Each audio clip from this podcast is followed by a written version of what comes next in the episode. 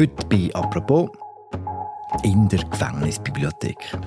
Grüezi Nant. Willkommen in unserer Bibliothek. Die Justizvollzugsanstalt Pöschwies im Zürcher Unterland ist das grösste Gefängnis der Schweiz. In diesem Gefängnis hat es nicht nur eine Zelle, eine Wohngruppe, einen grossen Hof und einen Fitnessraum. Zumindest ist schon auch eine Bibliothek mit über 6000 Büchern. Von der Ausleihfrist und so ist das ähnlich wie draussen. Wir haben also ein Mahnsystem, das gemacht wird. Bei uns ist es aber jetzt so, dass äh, wir natürlich nicht noch Mahngebühr oder so dann Ja. verlangen.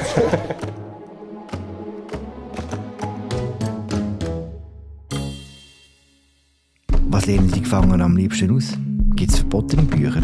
Und warum gibt es das überhaupt? Bibliotheken im Gefängnis? Der Carsten Zahner vom Zürichbund ist der Frage auf den Grund gegangen und hat Pöschwies besucht. Er weiss jetzt, auch Mörder lesen Krimis. Jetzt steht der Carsten bei mir im Studio zu einer neuen Folge von «Apropos» im täglichen Podcast vom Tagesanzeiger und der Redaktion der Media. Ich heiße Philipp Loser. Hallo Carsten. Hoi Philipp. Carsten, für alle, die noch nie in der Pöschwies gesehen sind, wo ist die genau und wer sitzt dort ein? Beschwies ist in Regensdorf. Das ist gerade nach der Zürcher Stadtgrenze im Unterland. Dort sitzen fast 400 schwere Jungs, würde ich sagen. äh, schwere Straftäter, ähm, nur Männer, die mehrjährige Freiheitsstrafen absitzen. Also Mörder, Drogenhändler, Sexualstraftäter und so weiter. Du bist kürzlich gewesen, in diesem Gefängnis und hast das besucht.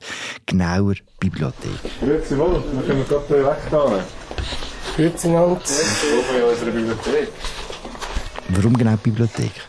Ich bin schon mehrfach aufgrund von meiner journalistischen Tätigkeit in der Beschweiz gsi, habe Zellen gesehen oder äh, vor allem äh, Inhaftierte besucht, aber bin noch nie in der Bibliothek und es hat mich irgendwie Wunder genommen, was lesen die dort, äh, wie sieht es dort aus, genau. Wie sieht es nicht aus? Es ist auf den ersten Blick eigentlich eine Bibliothek wie jede andere auch. Es hat Büchergestell, schön aufgereiht, alle Bücher. Äh, 6000 sind es ungefähr dort. Allerdings steht vor, auf der Türe, auf der Eingangstüre steht Zutritt nur für Befugte. Sonst sind ja Bibliotheken Orte, die für alle zugänglich sollten sein. Das ist dort ein bisschen anders. Warum ist das so? Der Raum ist relativ klein und es sind relativ viele Strafgefangene, die dann dort äh, müssten durchgeführt werden. Das ist logistisch einfach nicht möglich. Auch weil sich die Gefangenen nicht dürfen frei im Gebäude einfach so bewegen. Weil man Sachen verstecken zwischen den Büchern wahrscheinlich und so. Allenfalls, ja, man könnte auch Sachen klauen oder so, aber es ist wirklich, glaube ich, mehr eine logistische Frage, weil auch jederzeit man muss wissen, welche Gefangene halten sich wo auf. Das wäre einfach zu kompliziert, wenn man da eine offene Bibliothek dafür machen würde.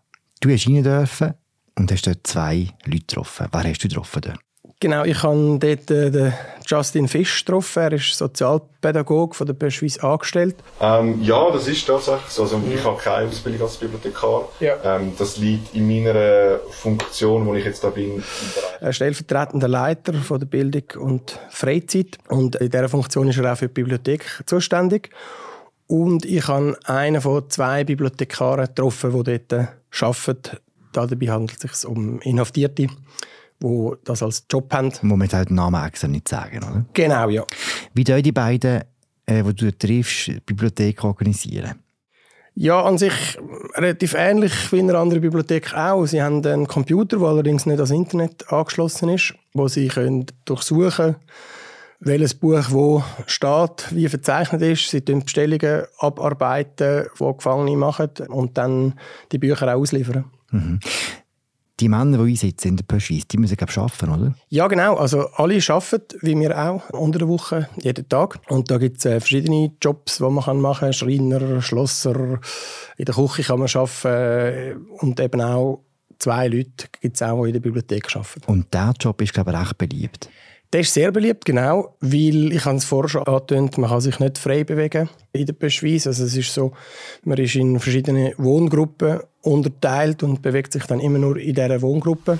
Man muss sich vorstellen, da ist, wenn jemand von A nach B geht, außerhalb der normalen Arbeitszeiten, wo er eigentlich geht arbeiten und zurückkommt, dann bekommt er einen Zettel über wo steht, er muss dort hin und dann, wenn er dort ankommt, muss er den angeben. Mhm. Und jetzt die Bibliothekare, die können sich verhältnismäßig frei bewegen auf dem Areal. Sie müssen ja auch die Bücher einsammeln, sie müssen mhm. Bücher wieder ah, okay. zurücknehmen. Das ist, gehört ähm, auch alles zum, zum Job, okay. Genau, oder? Und darum ist das auch so... Und das kann man sich dann so vorstellen wie in den Gefängnisfilmen, die man kennt, dass dann Leute mit so schwer beladenen Wagen durch Gänge ganz langsam äh, laufen. So. Ja, genau. Es ist tatsächlich so ein Wägeli, wo dann die Bücher draufstehen. Allerdings äh, sind es nicht so wahnsinnig viele Bücher, die dort draufstehen.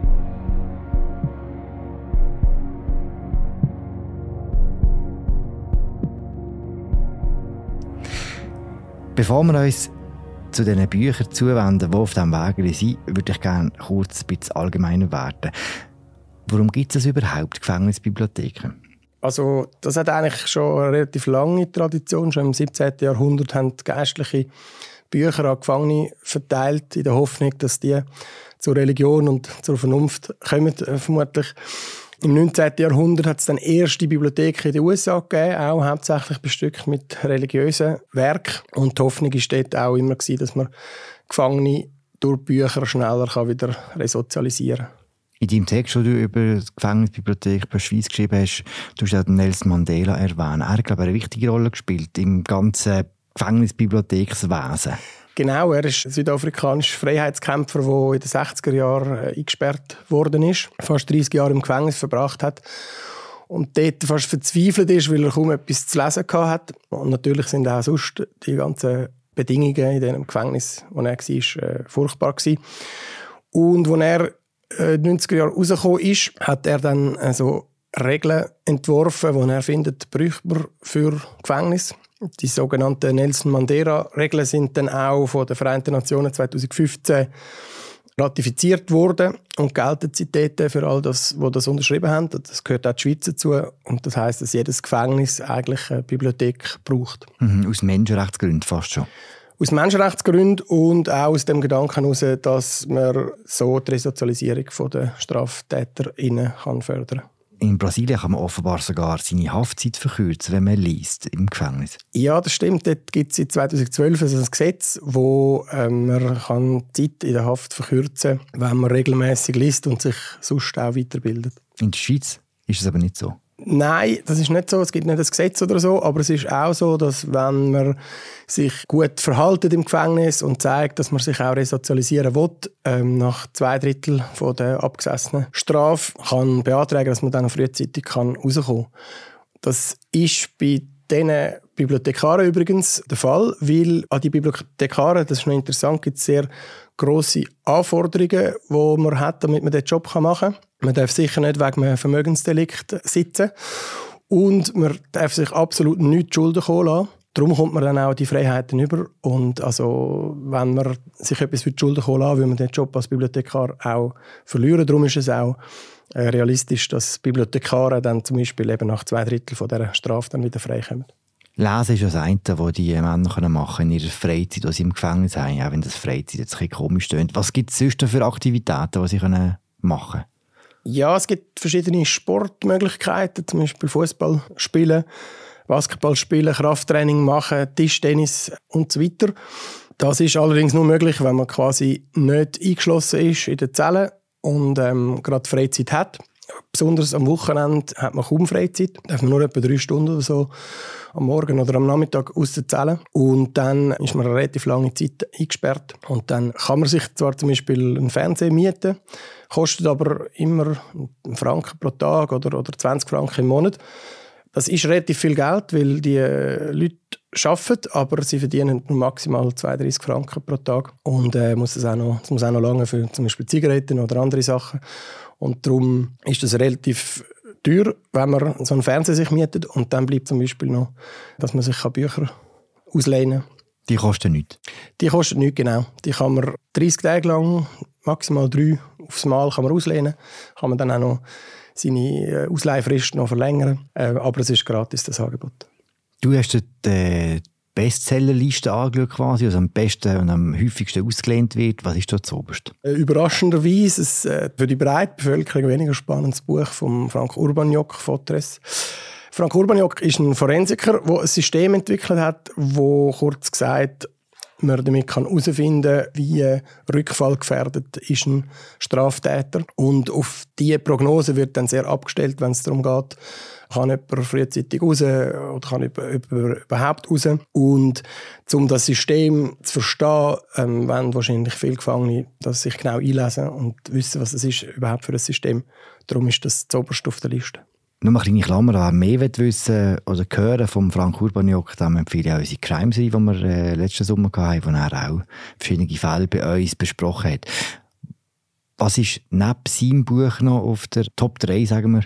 Dort sind Wörterbücher drauf zum Beispiel oder Strafgesetzbuch oder so Bücher, eher Fachbücher. Mhm. Überhaupt kein Roman?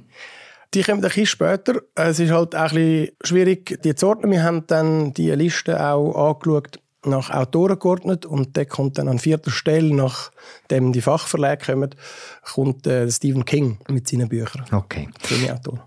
Du hast im Verlauf dieser Recherche auch noch andere Top-Listen angeschaut, aus anderen Gefängnissen. Was steht dort so drauf? Genau, die Deutsche Wochenzeitung Zeit hat auch so eine Auswertung gemacht. Ich muss dazu sagen, es gibt nicht irgendwie eine öffentlich zugängliche Auswertung von Bibliotheks-Hitlisten. Die haben das gemacht für Justizvollzugsanstalt in Dortmund. Und dort sind vor allem Comics recht weit oben drauf. Mhm. Die gibt es gar nicht in der Pöschweiz? Die gibt es auch mal. Äh, durchaus wird das auch geführt. Die tauchen auch auf dieser Hitliste ein bisschen weiter hinten auf. Mir hat aber der Bibliothekar zum Beispiel auch erzählt, dass es sehr darauf ankommt, wer gerade im Gefängnis ist. Und äh, wenn es dort Leute gibt, die besonders gerne Comics lesen, dann äh, kann das natürlich auch weiter oben auftauchen. Wir haben einfach jetzt Zeitraum von Anfang 2022 bis Ende 2023 angeschaut und dort äh, hat es offenbar nicht so viele Comic-Fans äh, gegeben, die eingesessen sind. Mehr Wörterbuch-Fans. Gibt es denn auch verbotene Bücher? Keine, die nicht jetzt auch außerhalb der Gefängnismauern verboten werden. Man schaut aber bei religiösen Schriften genau an, weil man dann so die Radikalisierung der Leute will verhindern Wie gut wird denn die Bibliothek genutzt, Corsin? Nicht wirklich gut, muss man sagen. Das liegt daran, dass das Ausleihen relativ unattraktiv ist. All unsere Ausleihen passieren eigentlich äh, schriftlich. Mhm. Also eine inhaftierte Person kann einfach sagen, ich möchte gerne die Bücher auslehnen, dann kommt das da an, wird bereitgestellt und dann nachher auf Retour auch verteilt. Also auf jeder von diesen Wohngruppen liegt ein Ordner auf und dort stehen 6000 Bücher aufgeführt mit Autorennamen und dem Titel vom Buch. Und sonst hat man nichts. Also man kann keinen Klappentext lesen, man sieht nicht, wie das Buch aussieht. Das ist relativ unattraktiv und darum wird das auch eher weniger genutzt. Auch im Vergleich zum zivilen Leben zum Beispiel? Ja, das lässt sich natürlich nicht so einfach vergleichen, weil im zivilen Leben haben Bibliotheken durchaus viel größere potenzielle Kundschaft. Nicht nur knapp 400 Leute, wo viele davon vielleicht auch nicht belesen sind etc. Also das kann man nicht wirklich vergleichen. Was ist denn für Justin Fisch, der Sozialpädagoge, der verantwortlich ist für die Bibliothek, der Nutzen von dem Ausleihen von Büchern? Er ist ja unter anderem für die Bildung äh, zuständig und Bibliotheknutzung ist eine Form von Bildung natürlich, Weiterbildung. Und ähm, das finde ich natürlich wichtig, dass jetzt vielleicht auch Leute sich dann mit Sachen auseinandersetzen, wo sie sich sonst nicht auseinandersetzen. Und das ist Teil des Resozialisierungsprozesses. Und ist auch zufrieden mit der Bibliothek, wie sie jetzt ist? Oder was wünscht er sich noch? Er wünschte sich, dass die äh, zugänglicher wird, grösser wird. Würde sich eigentlich sehr wünschen, dass die Gefangenen auch dürfen dort durchlaufen und in den Büchern schmökern. Und er wünschte sich eigentlich auch, dass es moderner wird, dass man zum Beispiel auch E-Reader könnte verteilen Das ist aber immer ein bisschen eine Herausforderung, weil man keine Geräte verteilen kann, die man mit dem Internet verbinden kann. Um dort auch zu gewährleisten, dass die Gefangenen nicht jetzt irgendwie unkontrolliert mit der Außenwelt sozusagen können Kontakt aufnehmen mhm. Haben Sie auch Geld für neue Bücher? Ja, äh, pro Jahr hat die Schweiz 1500 Franken zur Verfügung vom äh, Unterstützungsfonds, wo das finanziert. Und mit dem kaufen sie neue Bücher oder sie können Bücher spenden über von Bibliotheken oder von Privaten. Was kommt da so rein? Ja, wo wir gerade da sind, ist eine Reihe von neuen Büchern dort gelegen. Und was mir aufgefallen ist, dass es viele Krimis sind. Zum Beispiel von der Miriam Kunz Buch Mord in der Body. Oder Fitzek hat es natürlich gehabt, oder auch so andere bekannte Autorinnen und Autoren. Hat eigentlich auch der Bibliothekar, der gefangen ist, aber diesen Job macht, ein Lieblingsbuch? Das Lieblingsbuch hat er mir so nicht gesagt, aber er hat gesagt, er hat besonders gerne im Moment die schwedische Krimiautorin Camilla Läckberg liest aber auch Liebesroman von der Nora Roberts oder die schreibt auch unter dem Pseudonym J.D. Robb Krimis. Die hat er sehr gerne im Moment, hat er gesagt. Und offenbar kann er bald wieder in Freiheit lesen, oder? Genau. Er ist jetzt schon seit viereinhalb Jahren, hat er mir gesagt, Bibliothekar.